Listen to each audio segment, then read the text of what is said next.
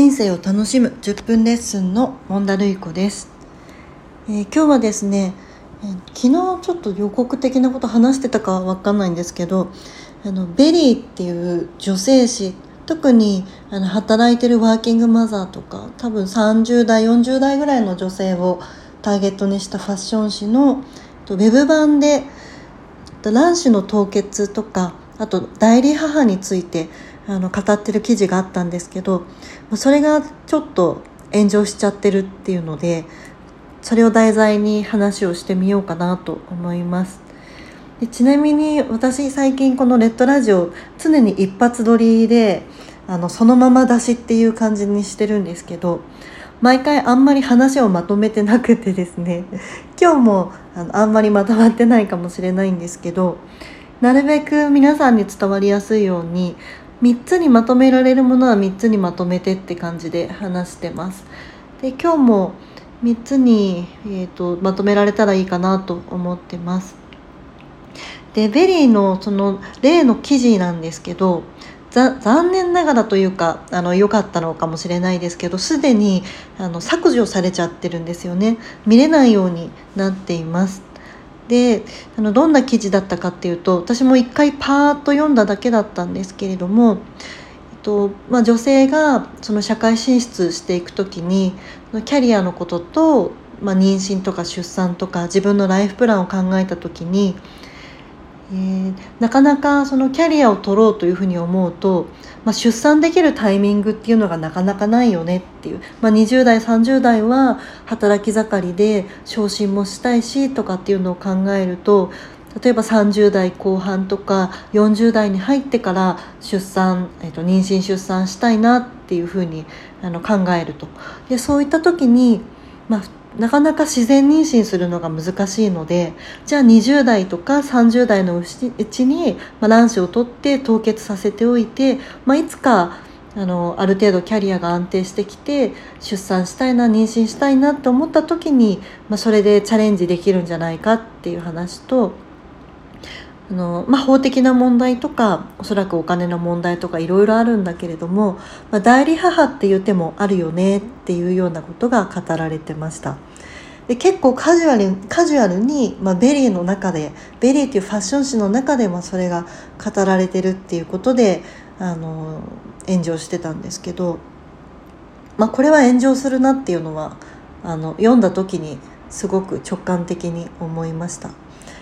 で、えっと、3つポイントっていう話なんですけど、えっと、まず最初の私が思った違和感っていうのが例えば卵子凍結するとか代理母で出産し誰かに出産してもらうとかでそこまで考えないといけないほどになんでこんなにキャリアって妊娠出産のせいで断絶しちゃうんだろうっていうのがまず疑問で。うんそもそもそこがおかしいよねっていう。なんで女性って妊娠とか出産することでここまでキャリアが断絶しちゃうんだろうとか。キャリアがなかなかうまくこう自分の思い描いた通りとか男性と同じようにいかないんだろう。そのそんな社会でいいんだっけみたいなことがあるわけですよね。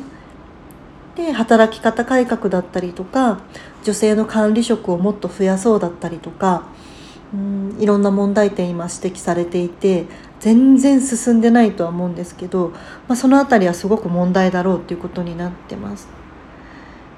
でここで問いたいのが私たちは女性の体を社会に合わせなければならないのか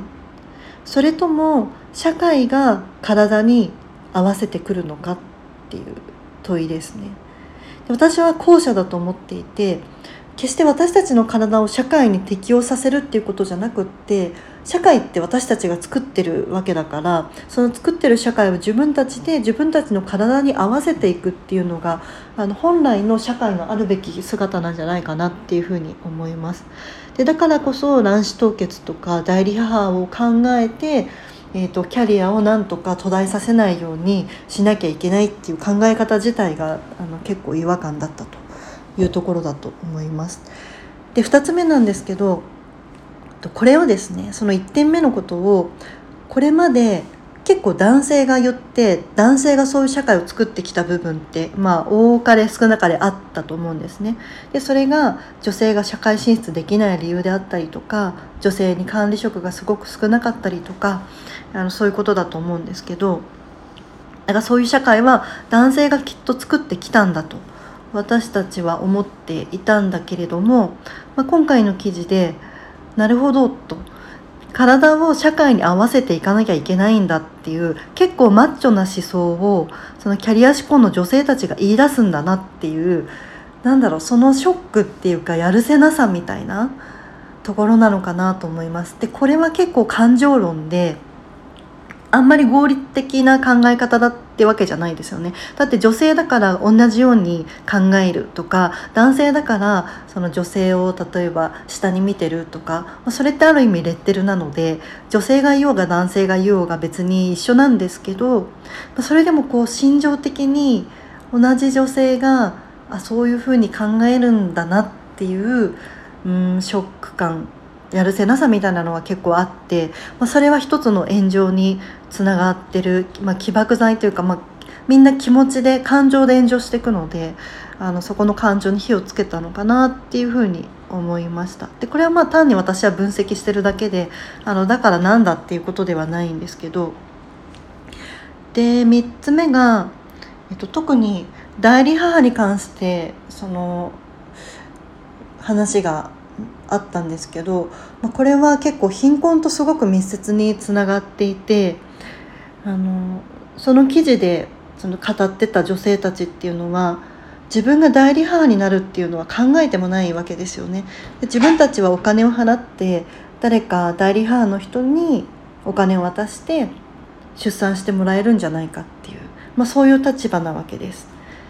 で逆に代理母になる立場の人たちってどういう人たちかっていうとやっぱり貧しい人たちなんですよね貧しい人たちが圧倒的に多いというよりは完全に貧しい人たちであると言ってもいいぐらいに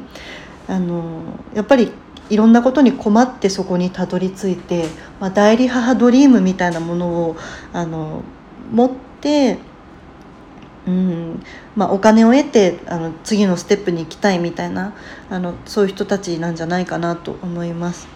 で例えば最近、えっと、ウクライナってあの代理母が結構有名らしいんですよね。でこれはあの今回の記事を読んでちょっと改めてちょこっと調べてみたんですけど、えっと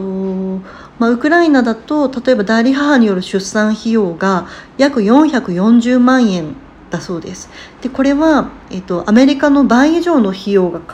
えっと、あアメリカだと倍以上の費用がかかると。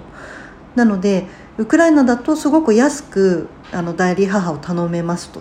いうことみたいです。で公式の統計がないらしいんですけれども専門家によると、えっと、ウクライナで毎年2500人から3000人ぐらいの外国人の赤ちゃんが代理出産で生まれてると顧客の約3割が中国人っていうことだそうです。でやっぱりこの代理母をすごく安易に考えちゃうっていうのはこの貧困とこの代理母の関係性っていうのをあの知らずに、まあ、